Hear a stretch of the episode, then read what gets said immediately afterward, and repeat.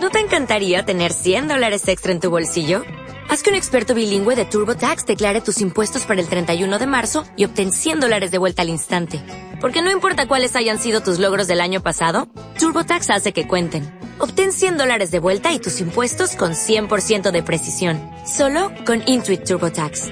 Debes declarar para el 31 de marzo. Crédito solo aplicable al costo de la presentación federal con TurboTax Full Service. Oferta sujeta a cambios o cancelación en cualquier momento.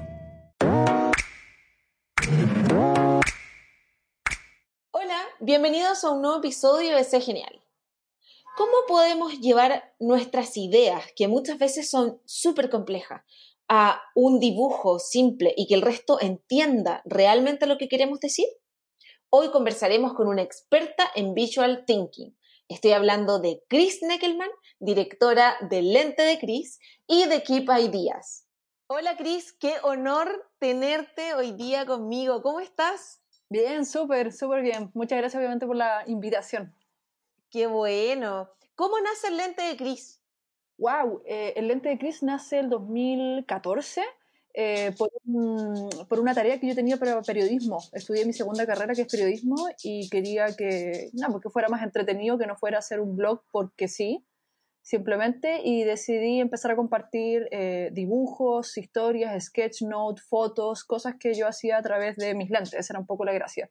Así que de ahí nació eh, el lente de Chris, como, es como ver el mundo a través de mis lentes, ese es como el, el trasfondo del nombre.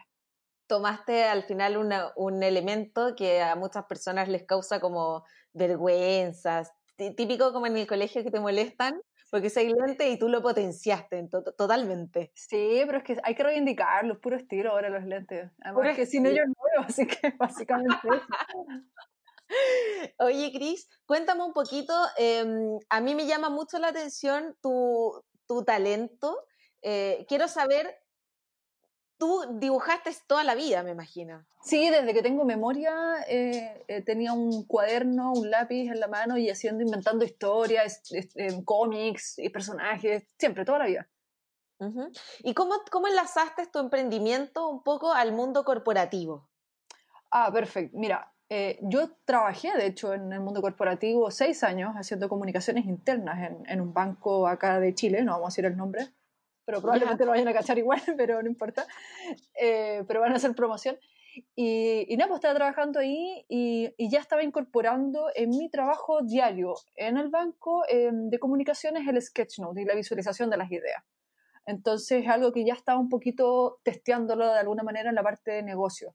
Y después pasó que en el fondo eh, tuve como un quiebre, una, una, crisis importante, digamos, en, en, la, en, la, vida, desde la parte laboral y personal. Eh, eh, mi papá se murió en, ese momento, entonces generó un gran revuelo. Y ahí dije, ok, bueno, pasaron muchas cosas obviamente, pero ahí dije, listo, no puedo seguir en una empresa. quiero hacer esto otro que me gusta mucho y dije, bueno, vamos a ver si la gente acá las empresas me van a pagar lo que necesito para comer y vivir, porque básicamente eso es lo que yo buscaba, poder mantenerme eh, con, lo básico, eh, dibujando. Entonces dije, bueno, voy a mezclar lo que ya sé, que estuve eh, todo este tiempo en una corporación, tenía mucho, mucha gente que me, me, conoció en ese momento, me empecé a meter también en cuestiones de emprendimiento, fui a charla, no hice nada ahí, pero no importa, iba cachando en el fondo lo que iba pasando como la metodología. Sí, o sea, estar como metida en el ambiente. Yo creo que eso, eso era importante. Y empecé a hacer charlas y talleres. Ese fue un gran punto. Y así fui testeando también mi producto y, y también viendo como cuánto cobrar, porque son cosas que uno no, no, no sabe. Pues, o sea, cómo te van a pagar esto, como una empresa, cuánto va cobrando. Y de ahí, obviamente, uno va perfeccionándose tanto desde cuánto cobrar, qué ofrecer, y después también cómo mejorar eso. Entonces, que vaya en concordancia así fue como lo fui haciendo, la verdad. Esa fue como mi, mi fórmula. Perfecto. Y cuando empezaste a hacer estos talleres con el mundo corporativo, eh, ¿qué fue lo que, que, tú crees que fue lo que más, más te costó? Mm, mira, yo creo que hay, hay, hay algunas barreras que existen, eh, particularmente con el visual thinking para el mundo corporativo, porque muchos lo ven hoy como los dibujitos, como que simpático, pero es como muy de cabro chico, entonces en verdad no sirve. Yo creo que el, punto importante, y es donde me he enfocado muchísimo y sigo enfocándome y sigo perfeccionándome, incorporando otros elementos, es cómo eh, mostrarle a la gente, porque yo lo, sé muy bien y, lo ocupo y funciona, pero también cómo mostrarle a esas personas que están en este mundo corporativo tal vez un poco más cerrado de que la visualización de las ideas sirve para eh, concretar proyectos. O sea, hoy en día está súper en boca todo lo que es agilidad, estuvo un momento de innovación y todo eso, que sirve para crear productos nuevos o para mejorar procesos de trabajo, eh, se ocupa la visualización. ¿Por qué? Porque es más fácil de poder entenderla, porque podemos comunicar más rápido la información, porque podemos descubrir nuevas cosas al mirar todo en una sola imagen. Entonces, eh, ir incorporando elementos de otras áreas como Agile en su momento, bueno, que está ahora, temas de innovación, eh, incluso ahora estoy viendo temas de UX, de comunicación también, que es parte de mi, de mi historia pasada, digamos, a la visualización como un elemento de retorno a la inversión superpower para las empresas. Y eso lo hemos logrado. Yo creo que ese fue como uno de los mayores desafíos, como votarlo ahí. Pero se, puede, se puede. Perfecto.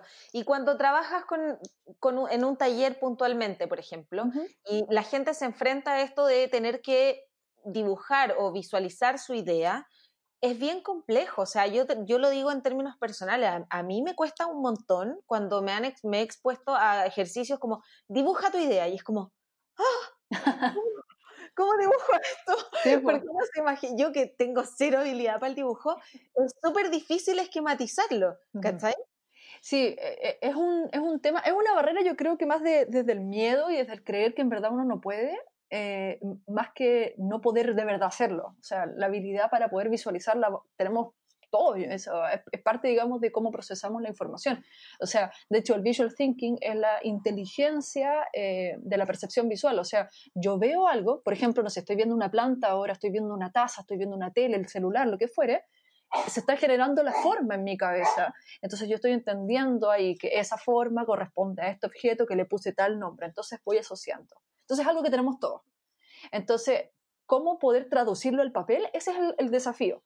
Y eso es básicamente porque no ponemos en práctica herramientas que están a nuestro alrededor, que, o sea, de hecho esto no lo inventé yo, pero para nada, que, pero, que lo digo siempre, que es el ABC visual, que son puras formas geométricas, círculos, triángulos, cuadrados, eh, líneas, puntos, todos esos elementos, es como el ABC, es nuestro abecedario. Con el abecedario nosotros lo juntamos y generamos palabras.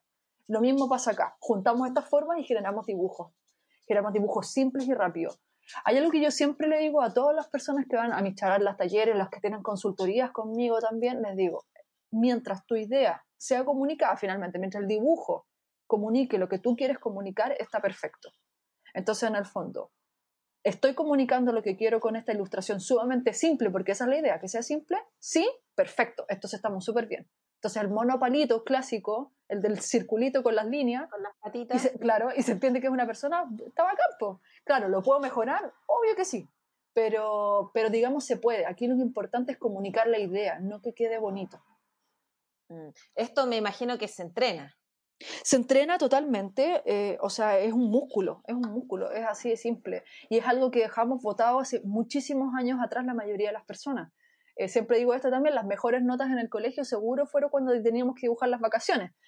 Y, porque era fácil, era normal para nosotros. Pero de alguna manera lo dejamos porque empezamos a compararnos con el de al lado probablemente, porque también la parte de la educación le pone súper eh, prioridad al lenguaje, a, matemáticas y a ese tipo de cosas, pero no, no a la parte artística, que bueno, no todos tienen que hacerlo, digamos, pero, pero es una forma eh, natural, por así decirlo, del ser humano de, poder comunicarse.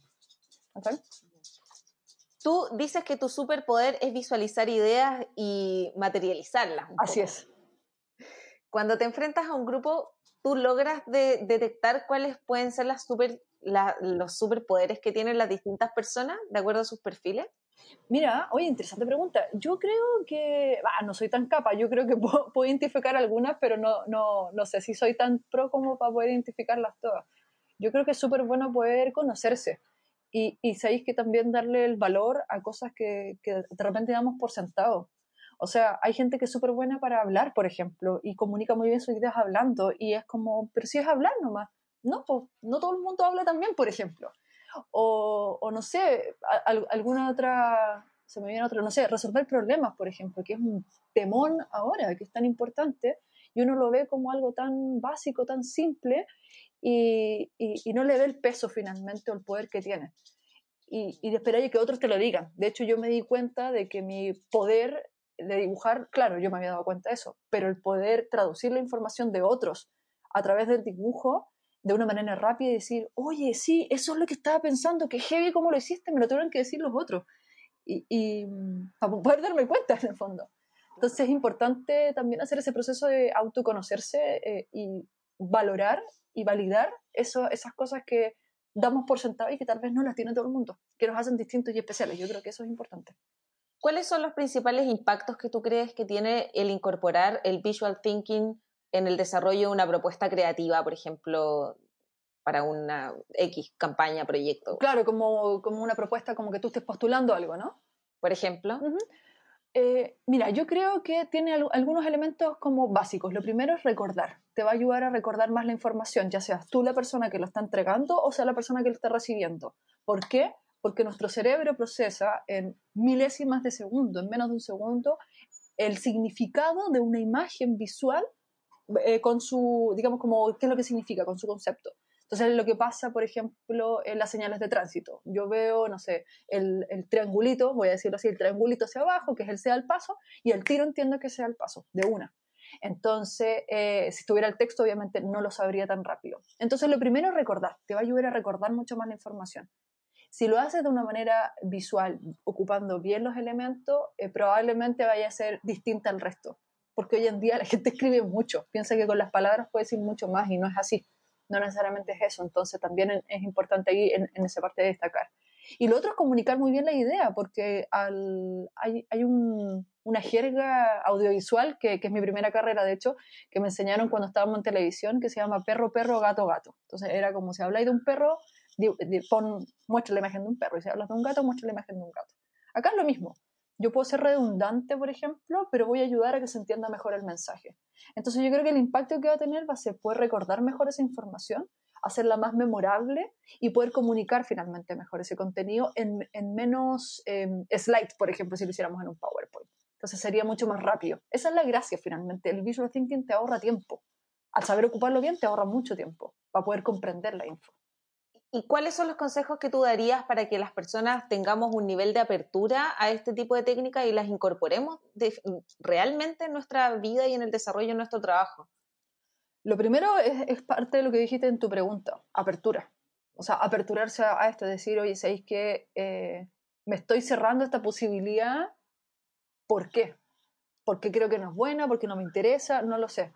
Bueno, puede ser, digamos pero, pero alguien que dice, bueno, quiero explorar nuevas cosas, eh, es tener esa voluntad de aperturar, eh, de aperturarse, como bien decías, a, nuevos conocimientos. Yo creo que eso es lo, primero. Lo otro es atreverse a, equivocarse y abrazar ese proceso, abrazar el proceso de me equivoqué, el proceso de no me quedo tan bonito, el proceso de estoy aprendiendo todavía. O sea, créanme que cuando yo también veo mis primeros trabajos digo, wow, cómo me pagaron por eso, pero porque uno lo ve con otros ojos, ¿no es cierto? Entonces, es parte del proceso, es parte del proceso de aprendizaje, entonces es como abrazar tu proceso, abrazar tus errores, abrazar el aprendizaje, yo creo que eso también es muy importante. Y, y obviamente partir por lo básico, yo creo que si te es muy difícil y dices, yo no voy a dibujar, me cuesta mucho todavía, no sé cómo hacerlo, no lo hagas todavía, porque la visualización se puede hacer por ejemplo, ocupando flechas, ocupando viñetas, ocupando columnas, ocupando globitos de diálogo, ocupando una letra más grande y otra más chica, eso ya es visualización. Así que simplemente lanzarse y, abrazar su proceso. Ese es mi, mi, consejo. ¿Alguna anécdota que te haya, de alguna cosa que haya ocurrido en algún evento en el que participaste y que te sorprendió la reacción de la gente, por ejemplo? Uy, hay tantos eventos y, tantas reacciones distintas. Eh, pero la, que se te viene primero en la mente. Eh, pero positiva, ¿no es cierto? Positiva. Sí, positiva. es que no había Era muy chistosa. Una vez me pidieron café mientras yo estaba haciendo un registro y esto es como estoy trabajando, amigo. Era muy chistoso. Eh, una, positiva, ¿sabes que Yo creo que las más bonitas que me han tocado es una vez, mira, yo creo que esta fue una mejor. Me dijeron, estaba recién partiendo en un registro, no llevaba mucho tiempo y tenía un panel. Yo hago registro, bueno, ahora en digital, pero en, la versión normal, digamos, antes de la pandemia. Para eh, pausa, tú le llamas registro al estar desarrollando tu, tu, taller o tu talento dibujando. Ah, perdona, hay, hay un, concepto que se llama registro gráfico o hay personas que también lo llaman facilitación gráfica. Esa es como la eterna discusión, ¿ya? Pero registro gráfico es como normalmente se le llama dentro del rubro. Y eso es que yo voy dibujando lo que la persona va hablando en una conferencia, en un evento. Entonces, mientras la persona habla, yo voy documentando lo que la persona habla a través de los dibujos. Perfecto. ¿Ya? Eso es un registro. Entonces, yo hago esto, lo, que te comentaba, hago registro, en, antes de la pandemia los hacía en, eh, de manera física, en paneles gigantes, como de 2 metros 30. Entonces ya, pues yo estaba en un registro y me dijeron, no, ¿sabes que no queremos que, que esto esté tan a la vista para que la gente no se desconcentre, todo esto?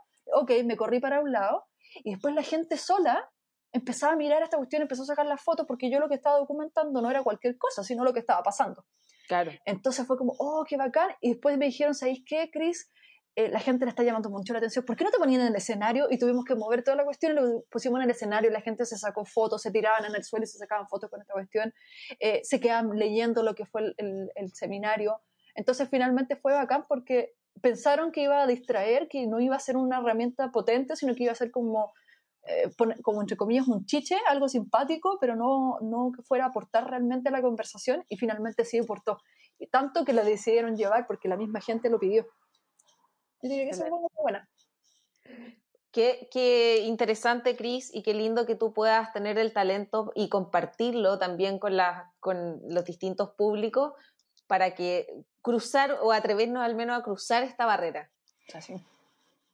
Muchas gracias, Cris, por conversar un ratito conmigo. A ti, pues a ti, muchas, muchas, muchas gracias, de verdad, por la invitación.